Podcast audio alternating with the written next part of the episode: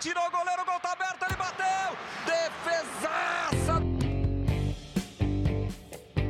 Fala, goleiro! O podcast feito para quem é único no futebol.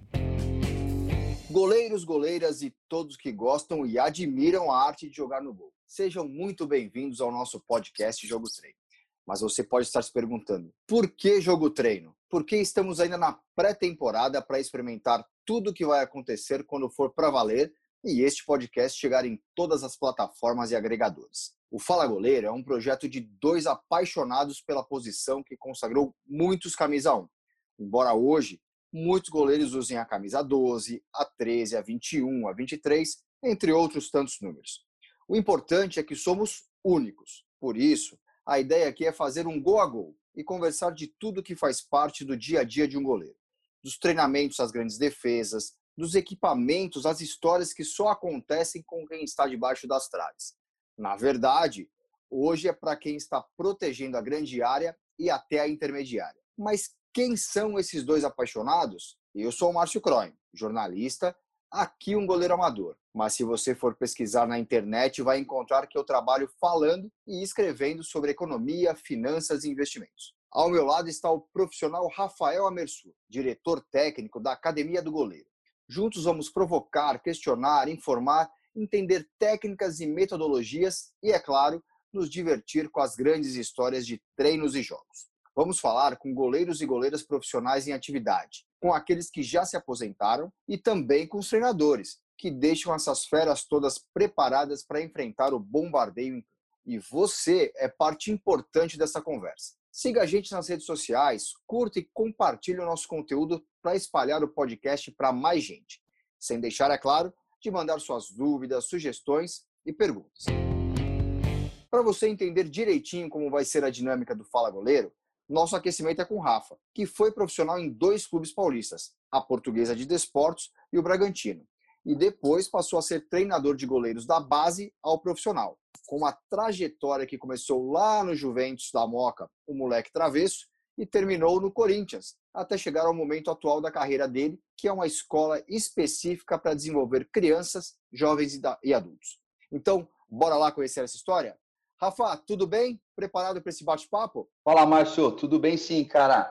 Um prazerzaço falar com você aqui e contar um pouco da minha história e falar um pouquinho de futebol também. Então, já quero começar sabendo como você começou no futebol e se realmente o gol era a sua primeira paixão. Não, não foi a minha primeira paixão, não, o, Márcio. Assim como todo mundo, né, a maioria dos garotos, a gente sempre sonhou em jogar futebol, né? A minha primeira tentativa foi na linha, né? Eu lembro que, que meu pai, ele jogava lá na equipe da, da empresa deles, jogavam aquele futebol de sexta-feira e tinha treino no sábado. E lembro que eu pegava a roupa dele, lavava, tal, não sei o que, secava, e ele era o camisa 9 da equipe. E eu ia pro treino de camisa de, de jogador de linha, né? E, pô, grandão, né? Pô, você imagina, nessa idade aí eu já era do tamanho do meu pai. Lá pros 11, 12 anos já tinha, pô, já era bem grande. Então eu pegava aquela, peguei a camisa dele e fui para lá pro, pro time de, do bairro lá para fazer um treino. Quando eu cheguei lá grandão, o cara falou, não, vem cá, entra aqui, já, já cheguei jogando tal, não sei o quê. Aí ele falou assim, ah, volta, volta semana que vem. Pô, achei que o cara tinha gostado. Voltei na outra semana. Quando voltei na outra semana, ele me colocou só meio tempo. Depois eu voltei na outra semana, ele me colocou 15 minutos. Depois ele voltei, voltei de novo, ele falou assim, olha, cara, você é muito ruim na linha, cara. Se quiser fazer um teste aí, por causa do seu tamanho, você pode fazer. Cara, e eu fui, Fui bem pra caramba, desajeitadão, assim, mas peguei umas bolas. Ele pegou e falou assim: olha, se você quiser voltar como goleiro, você pode voltar, mas na linha não. Então foi ali, cara, que eu comecei a jogar no gol e assim, e descobri essa paixão que é jogar no gol. Não foi a minha foi? Escolha, mas assim, depois que eu descobri, virou minha paixão jogar no gol. E aí, como é que foi o desenvolvimento ali, né? Você foi com 11, 12 anos, ainda super jovem. Como é que foi essa trajetória aí do é, pro juvenil, né? Essa primeira fase aí ainda não é juvenil, né? Depois que chega no juvenil, né? Isso, é infantil. Eu comecei a jogar esses campeonatos, né? Na época, a, a, eu sou goiano, né? Mas a, é, aos oito, os oito, nove anos eu vim para São Paulo e ali na, na zona norte de São Paulo, na Vila Maria, comecei a jogar pelo clube da Vila Maria, a gente disputava alguns campeonatos e sempre dava um pouco de problema porque é, fui, um, eu fui um garoto que desenvolvi fisicamente muito cedo, então era maior que os meus companheiros, então o pessoal achava que, que eu era fora da idade, enfim. E aí surgiram alguns é, é, convites para jogar no gol de campo, né? E a gente foi, eu fui jogar um, uma vez, uh, eu acho que em Guarulhos, ali próximo da Penha, e um dos treinadores do Esportivo da Penha convidou para jogar pelo Esportivo da Penha, que é um clube daqui de São Paulo.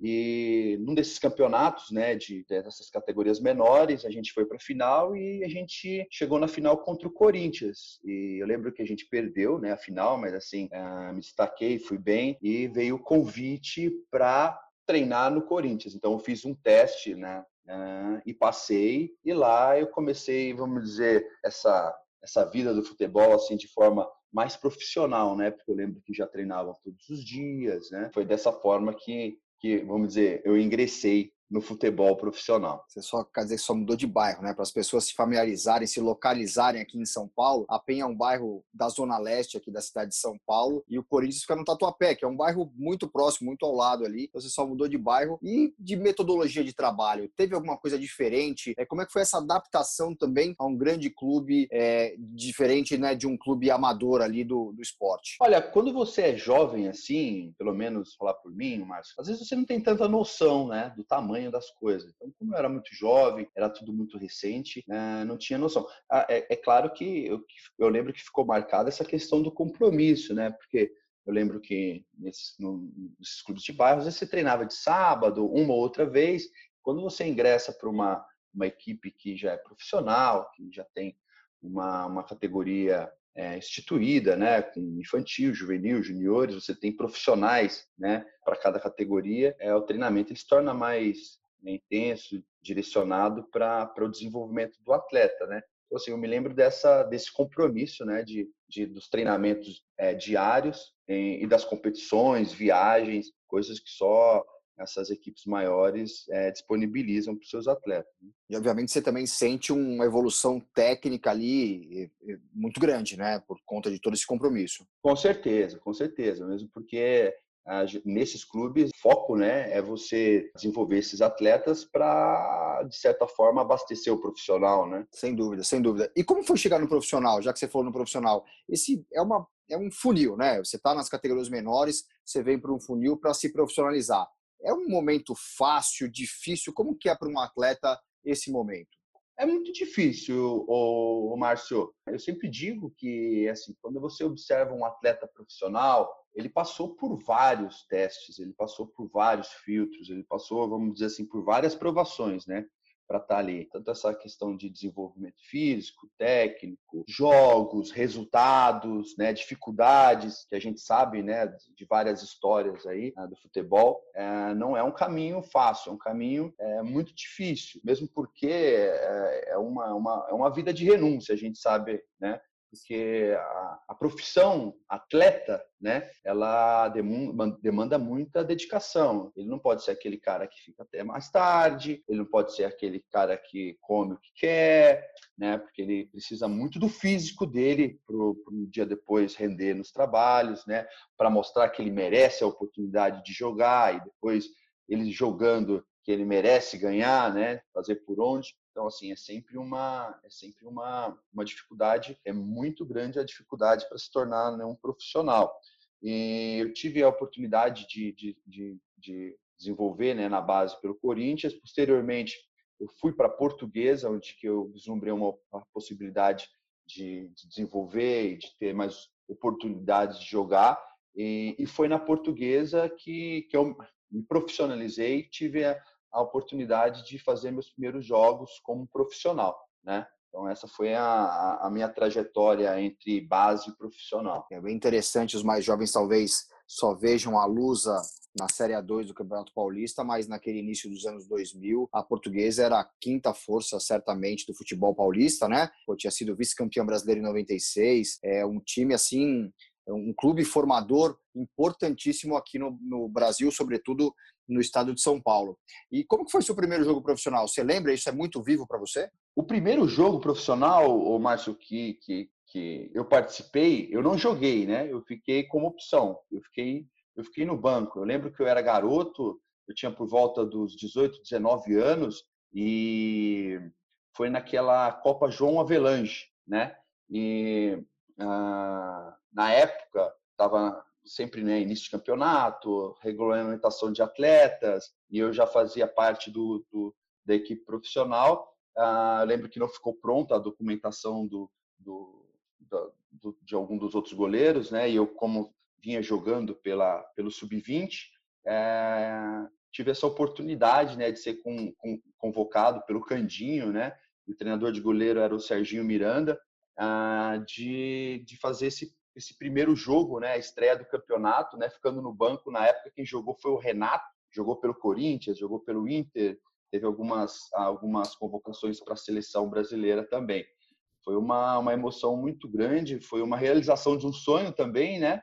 Assim, putz, eu lembro que eu estava nervoso pra caramba, né? De você estar tá naquela situação de estreia de campeonato, estádio cheio, e passa o filme na cabeça ah, de tudo, né? De que você passou para chegar no momento, sem dúvida nenhuma, foi uma realização de um sonho estar ali disputando um, um jogo profissional. Esse é o momento mais marcante da sua carreira? Com certeza, com certeza é um dos momentos assim mais marcantes, né? Porque volta a dizer, foi uma situação assim que, você, quando você está numa na, na, concentração, né? Você passa um filme na cabeça, né? Da, Sem dúvida. De tudo que você teve, de tudo que você passou, enfim, né? Acho que, é lógico, à medida que o tempo vai passando, que você é, vai adquirindo mais experiência, ah, acho que você tem uma tranquilidade maior mas foi uma coisa que marcou muito, né? Essa, essa primeira experiência de um jogo profissional. E o primeiro jogo, hein? O primeiro que você entrou em campo ali, teve de colocar tudo, todo o aprendizado dos treinamentos ali no, no momento tão especial para um atleta. Eu lembro que o primeiro jogo que efetivamente eu joguei foi um jogo pela Copa Federação Estado de São Paulo, né? Esse campeonato que hoje dá vaga, né, para a Copa do Brasil. E na época, as equipes, né, Corinthians, São Paulo, Portuguesa, eles tinham como se fosse uma equipe B, né, que preparava atletas ah, para jogar, né, utilizando esse, esse campeonato, né? E eu lembro que foi um jogo contra o Atlético Sorocaba, lá em Sorocaba, né? Eu lembro que né, é, nessa época aí, o Corinthians tinha emprestado para a Portuguesa dois atletas, que era o Regis Pitbull e o Piá, dois, é, dois atletas que haviam sido comprados da Ponte Preta, acho que eles não tiveram tanta, tanto espaço no Corinthians e eles acabaram sendo emprestados para a portuguesa, né? E como eles estavam vindo de um período de transição de treinamento, tive a oportunidade de jogar com esse, esse pessoal, né? E sobretudo até o Piá, que era um belíssimo um jogador, jogava na meia, muito habilidoso. E eu lembro desse primeiro jogo que foi lá, foi bastante marcante também. Você falou do Piapo, um grande jogador, e é mesmo, né? Era super habilidoso. Se tivesse um pouco mais de cabeça, talvez tivesse chegado um pouquinho mais longe. É, você faz parte de uma geração super vencedora, né? Kaká, Robinho, Diego, é, acho que o Adriano Imperador fez parte da sua história. Como que é enfrentar esses caras, meu? Tem, tem alguma coisa que fala, pô, esse cara realmente sabe pegar direito na bola, sabe tirar do goleiro? Como que é a visão do goleiro quando pega um craque desse pela frente? Assim, tem alguns atletas, né, Márcio, que acabam se despontando de forma mais tardia, né? E tem esses que você já observa que tem uma, uma, uma maior qualidade na base, sem dúvida nenhuma. Ah, eu lembro de, de jogar alguns jogos ah, contra o São Paulo, principalmente, né? Que o time do, do, do, do São Paulo era, era, absurdo de forte, né? Tinha tinha Arisson, tinha Kaká, Júlio Batista, Júlio Santos, zagueiro, Gabriel, lateral direito, enfim, é, to, todos atletas que depois figuraram aí em grandes clubes do Brasil e do mundo, né? Então, assim, foi uma, foi uma, uma época muito legal, né? A oportunidade de ver de perto, assim, esses, esses craques, né? Contra o Adriano, tem uma, uma passagem interessante que a gente foi disputar um campeonato. Ah, antigamente ele era sub-20, hoje, se eu não me engano, ele é sub-17, que chama Taça BH, que é lá em Belo uhum. Horizonte, né? E a gente tá. ficou numa, numa sede que ficava em Viçosa. E nossa, nosso time, nossa, era Portuguesa, Cruzeiro, Flamengo e um time da cidade, eu acho que era de Viçosa. Uhum. E a gente Logo na estreia a gente jogou contra o Flamengo, cara. E o Adriano Imperador ele fez dois gols de cabeça, dois gols igual, iguaizinhos, né? Cobrança de escanteio forte no primeiro pau, ele antecipando todo mundo, porque ele era bem pequenininho também, né? E fraco, né? Subiu mais que todo mundo e cabeceou para o chão, assim. Foram dois gols praticamente replay um do outro. Ele era muito forte, assim, desde, desde essa época aí. é, já mostrava muito talento né, para o futebol. Um jogador incrível, né? E você acaba se aposentando, né? Deixando o seu profissional muito cedo, com 24 anos, se não me engano, né? Por que essa decisão de parar tão cedo, meu? Assim, Márcio, eu sempre tive a visão do futebol como um trabalho como outro, né? É claro, dentro daquelas peculiaridades que eu falei, de você se dedicar a cuidar bem da sua parte física, né? É, e a partir do momento que aquilo já não estava me satisfazendo, é, graças a Deus eu tive, eu sempre consegui conciliar o estudo e o futebol. Então, a partir do momento que aquilo já não estava me deixando feliz, foi o momento que eu decidi parar. Eu estava em Bragança Paulista, na época a gente teve alguns acessos, né? Ah, o treinador era o Marcelo Veiga, a gente subiu da 3 para 2, da 2 para 1, e não estava me sentindo bem. É, e resolvi é, é, seguir outro rumo, né? E mal sabia que mais para frente o futebol cruzaria novamente, né? Então, assim, eu finalizei a minha, a minha formação em educação física, depois eu fiz uma especialização em administração e marketing esportivo, mas vamos dizer que futebol é, cruzou novamente no meu caminho e decidi, né, vamos dizer assim, retomar a carreira, mas não como atleta e sim como, como, como comissão técnica, né? Foi natural fazer essa passagem para treinador de goleiro ou você pensou que podia ser um treinador, um preparador físico? Era natural o treinador de goleiro? Apesar de falar que eu não era, ah, que a minha opção foi jogar na linha, depois eu descobri o, ser goleiro, o ser é. goleiro, é, ser goleiro virou uma paixão, né, cara? Então, assim, eu, eu acredito que eu não, não, não trabalharia com outra profissão se não fosse no futebol, se não fosse com preparação de goleiro, né? Então, assim, foi até engraçado, é meio inusitado a é. forma como aconteceu. Eu lembro que era início de ano, perdão, início de ano não, era fim de, era fim de ano praticamente, né? E eu estava ajudando um, um companheiro meu que nós havíamos jogado junto na Portuguesa, que é o Leandro Santos, estava dando treino para ele ali na Zona Norte, né, onde que eu residia, em São Paulo, ali no Parque do Trote, na Vila Maria. E eu estava dando treino para ele, aqueles treinos de treinamento de goleiro, com queda, com chute. E aí passou um senhor, parou, observando o treino, puxou conversa, tal. E eu falei um pouco da minha história para ele, falei que tinha jogado contra Kaká, contra esses caras, Adriano, tal, e que tinha, né, decidido interromper, parar a minha carreira ali e seguir com meus estudos e tal. Ele achou aquilo interessante. Ele disse que ele tinha alguns garotos que ele fazia um projeto social e queria que eu fosse lá bater um papo com eles, né? E eu fui. Eu fui é, depois do treino, ele me apresentou para a garotada tal. E eu falei, falei um pouco da minha experiência, né? Falei que eu era muito agradecido ao futebol, que o futebol tinha me dado a oportunidade de conhecer outros países, outros lugares, enfim, outras culturas, né? Que o futebol tinha me dado o meu carro, né? Enfim, pagado meus estudos, né? E achou toda a trajetória, legal. né? Isso, né? Então assim, e depois dessa conversa, ele se apresentou como sendo diretor do Juventus da Moca. E ele falou que estavam precisando de um treinador de goleiro lá, né? Que eles estavam estruturando o clube e pediu que eu fosse, né? Me ofereceu que eu fosse no outro dia lá para conversar. E, poxa, eu fui, apresentei e no outro dia já saí de lá empregado. Então, assim, foi uma forma meio inusitada, meio diferente. Sensacional essa minha volta para o futebol foi uma situação bem engraçada. E logo depois você disputa uma Copa São Paulo, não? Isso. Eu, eu me recordo, né? Uh, isso foi em, 2000, uh, em 2010 e, se eu não me engano, fazia acho que há uns bons anos que o Juventus não passava para a segunda fase, né? E a gente tinha caído num, a gente caiu num, num grupo muito difícil que foi em Campinas na época era era Red Bull, Atlético Paranaense, nós, Juventus, né? E um outro time de fora, vamos dizer assim, né? Uhum. E, poxa, teoricamente, quando você cai numa chave que tem uma, uma dois times, vamos dizer, com, com, estrutura, que era o caso do Red Bull e o, e o, e o, e o Atlético Paranaense, você acredita que a, que a vaga vão para ele. Poxa, a gente foi lá, batalhou, jogo a jogo, conseguimos resultados e a gente classificou naquela época em primeiro. Foi uma sensação muito, muito legal. E depois de classificado, né, a gente teve mais um, a gente fez, fez mais dois jogos e acabamos sendo é, desclassificados, né?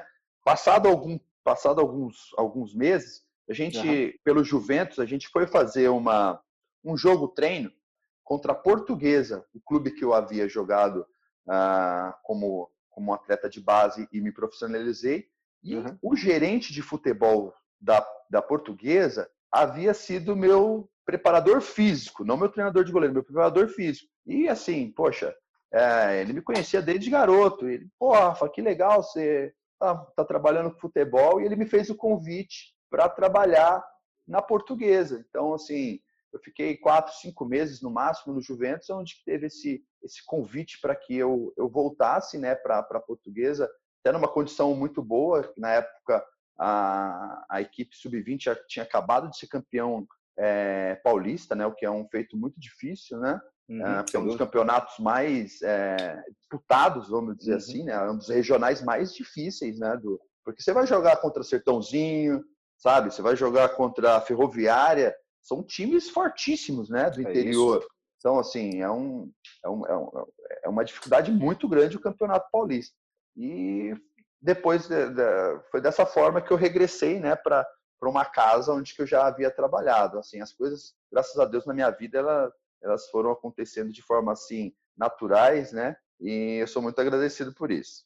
Que é legal que depois você passou por outros dois grandes clubes também, que é o Ceará e o Corinthians, a gente vai chegar até eles, mas eu tenho uma curiosidade muito grande em saber como que é a relação do treinador de goleiro com a comissão técnica como um todo e, sobretudo, com o treinador principal. Né? Então, você tem a, a incumbência de preparar quatro ou cinco goleiros ali, né, profissionais, treiná-los, fazê-los ficar na melhor forma possível para atender um, um, grande jogo, né? um grande treinador. O treinador pergunta para você quem está em melhor fase, é, é, quer saber qual que é o goleiro que ele deveria escalar, que, o que tem a melhor característica física, técnica, de explosão. Como que é essa relação, Rafa? O preparador de goleiro, é o treinador de goleiro, eu gosto de usar essa, essa essa nomenclatura, ele é um auxiliar técnico. Ele é um auxiliar técnico específico da posição de goleiro, né? Então, assim, ele, a função dele primeiro, é claro, é, é desenvolver, trabalhar ah, o seu grupo de goleiros, colocar eles, colocar eles em condições físicas, técnicas, é, para desempenhar da melhor maneira é, o seu futebol e abastecer né, o treinador com as, as, as informações, né, com a sua opinião também, né, dando aquele feeling para o técnico de quem já passou pela, pela, aquela, pela aquela posição. É, e é claro que a, que a, que, a, decisão é a cargo do comandante maior, que sem dúvida nenhuma é o treinador, mas é, sempre lembrando que como você faz parte, você está ali por, por confiança, né? De, você está no mesmo barco também, então é sempre importante a tratar com, com maior honestidade, né, com é, eficiência, porque você faz parte daquele processo. Então, assim, o, o treinador, ele, o treinador de goleiro, é um, ele, é, ele é um auxiliar que vai passar uhum. essa, essas informações para o treinador. E hoje, fora isso, é, hoje o, o, o, desenvolvimento do trabalho ele é feito de uma forma integrada, né? Então, assim, tem aquele momento que o treinador de goleiro trabalha de forma específica, mas hoje tem se encaminhado para esse trabalho integrado, onde o goleiro faz os trabalhos é, é, juntos, desenvolvimento das estratégias, da, da, da, da, tática, enfim. E quando ele não está trabalhando de forma é, específica, ele está auxiliando nos treinamentos, é, ajudando no que for preciso ali para dar dinâmica aos trabalhos. Então, Hoje, mais do que nunca, o preparador de goleiro ele é, um, ele é mais um auxiliar, lógico, de forma específica, e depois no, no, no que for preciso ali na rotina de treinamento.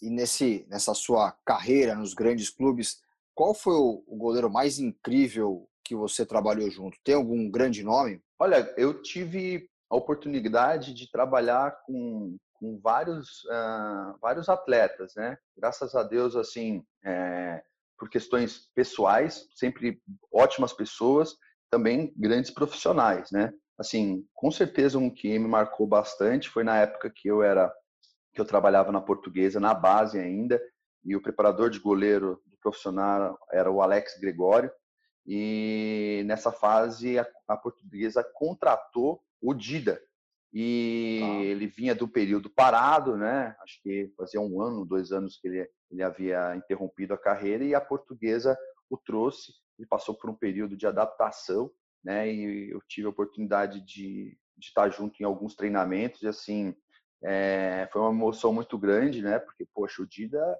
é um dos maiores goleiros da história do Brasil, sem dúvida nenhuma, sem dúvida. campeão de Champions League, campeão brasileiro, enfim, campeão mundial pelo Corinthians. Então, assim, foi uma emoção muito grande de, estar tá ali com um goleiro lendário, né, histórico.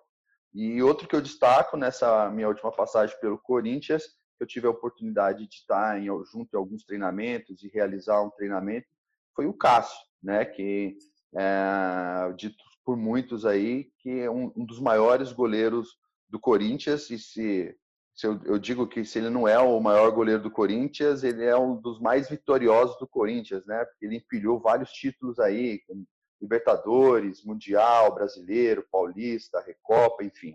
Então, assim, eu tive a oportunidade, uh, sem demérito nenhum aos outros, mas, assim, dois nomes que ficaram marcados é, seria esse, né, do Dida e do, e do Cássio. Sem dúvida nenhuma, Rafa, você não está mal de goleiros, né? O Cássio eu acho que eu concordo com você, talvez seja o maior goleiro da história do Corinthians, embora tenha tido o Ronaldo, né, que nos anos 90 foi super importante, o próprio Dida, que fez parte aí da, né, dessa geração vitoriosa aí no final dos anos 90, né, o Gilmar lá atrás, né, mas o Cássio com todos esses títulos, aquela defesa marcante e super importante na Libertadores é, de 2012, Corinthians campeão invicto, levou só quatro gols, se não me engano, e ele pega aquela bola do Diego Souza, que é a, a passagem, né? A passagem praticamente uhum. foi o título, né? E o Dida, que é um fenômeno, né? Não tem nem o que falar do Dida, realmente, só situando para o pessoal, ele ficou de 2000 a 2010 no Milan, ele ficou dois anos parado, aí voltou em 2012 na Portuguesa, ficou 2012, 2013, depois teve uma passagem pelo Grêmio, e aí interessante que no ano seguinte, de 2014, ele vai para o Internacional de Porto Alegre, né? Ele passa uhum. pelos dois grandes clubes ali, mas o Dida é um, um paredão, né, quase dois metros de altura, um goleiro canhoto, que é bastante difícil, a gente não vê normalmente goleiros canhotos, né? É, uhum. E aí, pô, conquistou é, inúmeros títulos aí, é um, é, um, é um monstro, é um monstro, né? E para você, Rafa, quem que é o, o, grande, o grande personagem, o grande nome da sua vida esportiva? Olha, eu, eu como treinador, você disse? Como treinador, cara que me influenciou muito na sua carreira. Olha, o, o Márcio, eu tenho um, uma admiração muito grande por todos os meus, meus treinadores, né? É, eu sempre digo que eu sou um sortudo, porque, primeiro de tudo, eu sempre tive ótimos, é, ótimas pessoas é, que, me, que me ajudaram ao longo da minha trajetória esportiva. Mas um que eu destaco de forma, sem dúvida nenhuma, é o Solitinho, que foi é um cara que, que me influenciou bastante com a sua personalidade, com seus trabalhos. É, foi um cara sensacional, foi ele que me deu a primeira oportunidade é, de estar no Corinthians, né? Naquela fase é, de base e assim era um cara super dedicado, super conhecedor da, da, da posição.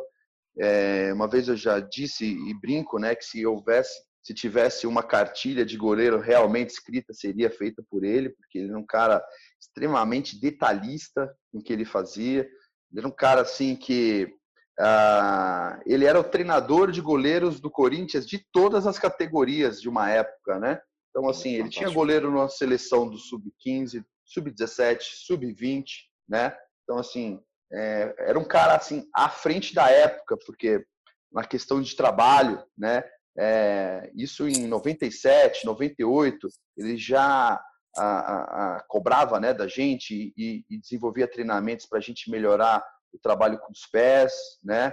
É, o método dele também de treinamento era, era muito diferenciado. Eu lembro que o pessoal às vezes ia fazer físico, ele colocava a gente para treinar basquete, colocava a gente para jogar vôlei, é, futebol de salão, ele pegava os goleiros que era às vezes mais descoordenado, colocava para fazer trabalho de, de, ginástica com step com as professoras lá do, da, da, da, da academia do Corinthians, né?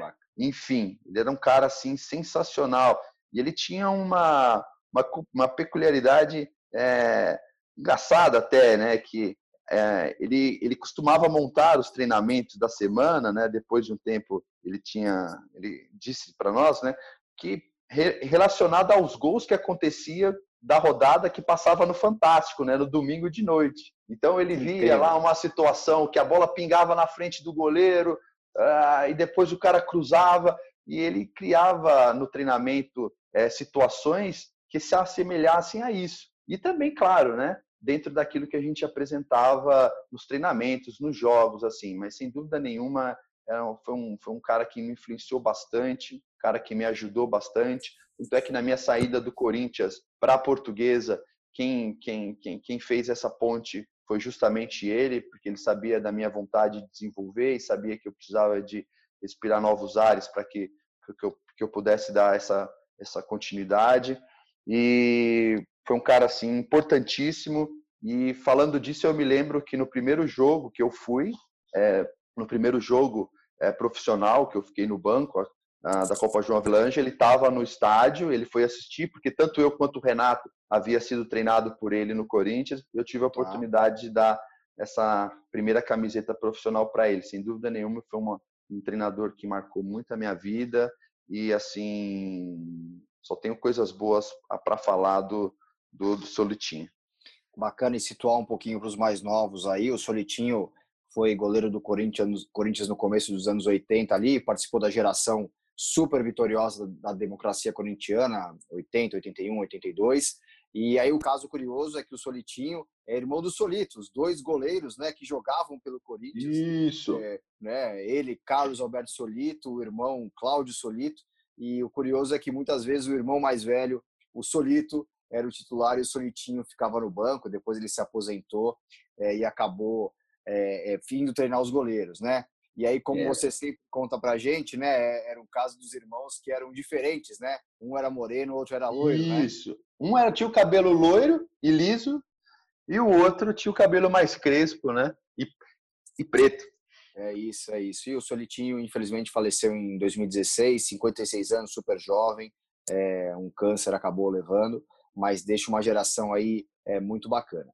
E aí, falando em geração, Rafa, você é, é, você comentou seleção, do tema seleção um pouquinho antes, né, o que o Solitinho levou alguns goleiros para a seleção, e você é parte responsável por um jovem goleiro que foi destaque ano passado no Mundial Sub-17, levou, foi o dono da luva de ouro naquele campeonato, ali naquela Copa do Mundo, que é o Matheus Donelli, que é do, é do Corinthians também. Eu queria que você comentasse um pouco qual é a sensação né, de um treinador de ter um goleiro numa seleção e seu destaque, né? Como que você né, é parte do seu trabalho que está ali, né? Parte do seu reconhecimento. Sem dúvida, o Márcio, é um motivo de muito orgulho, né? Você você participar, né? Colaborar de certa forma na formação né, de um atleta e é, preparar e depois que você também se sente um pouquinho convocado, né? Quando Sem acontece dúvida. isso, né? Então, assim, fico muito feliz, cara, muito feliz. Sempre lembrando, né? que ah, tem toda uma estrutura, tem toda uma equipe, né, que, que faz para ah, que faz com que isso aconteça, né? Não fui o primeiro treinador do, do Donelli, então ele, ou, tiveram outros, mas assim é, tive essa felicidade de, de poder trabalhar durante o período da, dessa primeira convocação, né? Então, sem dúvida nenhuma, é, é motivo de muito orgulho e assim Claro que a gente, como profissional, a gente tem as nossas convicções, mas isso também acaba, de certa forma, carimbando, né? sabendo que você está no caminho no, no, caminho correto, né? Porque sem dúvida nenhuma você ser convocado para uma seleção é, é, algo muito especial, muito difícil, muito muito especial. E só tenho a desejar boa sorte, que é um garoto de ouro mesmo, é um ótimo profissional e tenho certeza que no futuro breve aí ele vai estar tá trazendo aí bons resultados, está jogando pela pela equipe profissional e se Deus quiser também pela seleção brasileira profissional. Rafa, para a gente encerrar o nosso papo aqui, eu queria que você contasse do seu momento atual, né? Essa passagem né, de grandes clubes, né, clubes profissionais, para a parte amadora, né? Que é você ensinar nesse seu projeto né, na, na escola Academia do Goleiro. É, o que te motiva a estar tá lá ensinando garotos ou treinando né, jovens e adultos que tenha o goleiro, né, que são goleiro, são goleiros porque gostam né, da posição? Eu sempre tive esse sonho, né, de, de ter um espaço né, voltado para o treinamento de goleiro. Né? Hoje eu tenho essa oportunidade né, de ter a academia do goleiro. É, a nossa ideia sempre foi uh, levar para esse público né, aos treinamentos do dia a dia que é desenvolvido em grandes equipes, né? É claro, de, dada as devidas proporções, né? Então, ah, o que ele vai fazer com esse conteúdo, isso daí fica muito a cargo dele, mas a, a gente transmite, né? Essas, esses trabalhos técnicos, trabalhos físicos, trabalhos táticos, né? Para, para o goleiro, ah, promove treinamentos com situações justamente para criar essa experiência para esse goleiro que tem a intenção de, de melhorar. Então, assim, na nossa metodologia lá, eu acredito que é interessante que a gente trabalhe com garotos acima de sete anos, né? Para que ele também possa experimentar outras posições, né? É muito jovem para que seja algo tão específico. E seguindo a metodologia de, de grandes clubes, a gente desenvolve trabalhos com situações, trabalhos mais lúdicos para essa garotada mais jovem ali por volta dos, dos 11, 12 anos. E à medida que eles vão evoluindo, vai, vai tendo um trabalho mais físico, mais técnico, para essa garotada né, que almeja trabalhar, né, fazer alguns, alguns testes, fazer intercâmbio, jogar em equipes, a gente faz um trabalho direcionado para isso também e para esse adulto que tem atividade precisa de fazer atividade física e quer aliar com algo prazeroso. A gente desenvolve atividades, ah, também treinamentos para esse público, né? E está sendo uma experiência muito legal. A gente já está colhendo bons frutos é, com isso, formando uma galerinha bem legal de treinamento. E quero convidar você aí que está nos escutando, que for aqui de São Paulo, que tem interesse de treinar, ah, siga a gente aí na, na, nas redes sociais, né? Procure por Academia do Goleiro marca um treino aí e vem treinar com a gente, vem tomar umas boladas, né, o Márcio? É isso aí, essa perna é muito forte, tá louco, não, não alivia nada, né? Rafa, batemos quase 40 minutos e, cara, papo bom, passa rápido, né? Legal. Obrigado, viu? Obrigado. Márcio, obrigadão, prazerzaço falar com você aí. Quero convidar vocês para seguir, divulgar esse podcast, ah, que vai falar aí especificamente né, de goleiro, trazer algumas personalidades desse, dessa posição que é única, trazer treinadores de goleiros e goleiros também. E é isso aí, cara. Sucesso, tamo junto. Vamos nos divertir muito. Meu agradecimento especial também ao Bruno Pinho, responsável pela coordenação técnica do podcast. E nosso muito obrigado novamente a você que acompanhou o jogo treino do Fala Goleiro. Esperamos que tenha curtido esse gol a gol e espalhe para os amigos o nosso podcast, que está nas principais plataformas e agregadores. Um abraço e até a próxima. Tirou o goleiro, o gol tá aberto, ele bateu! Fala Goleiro, o podcast feito para quem é único no futebol.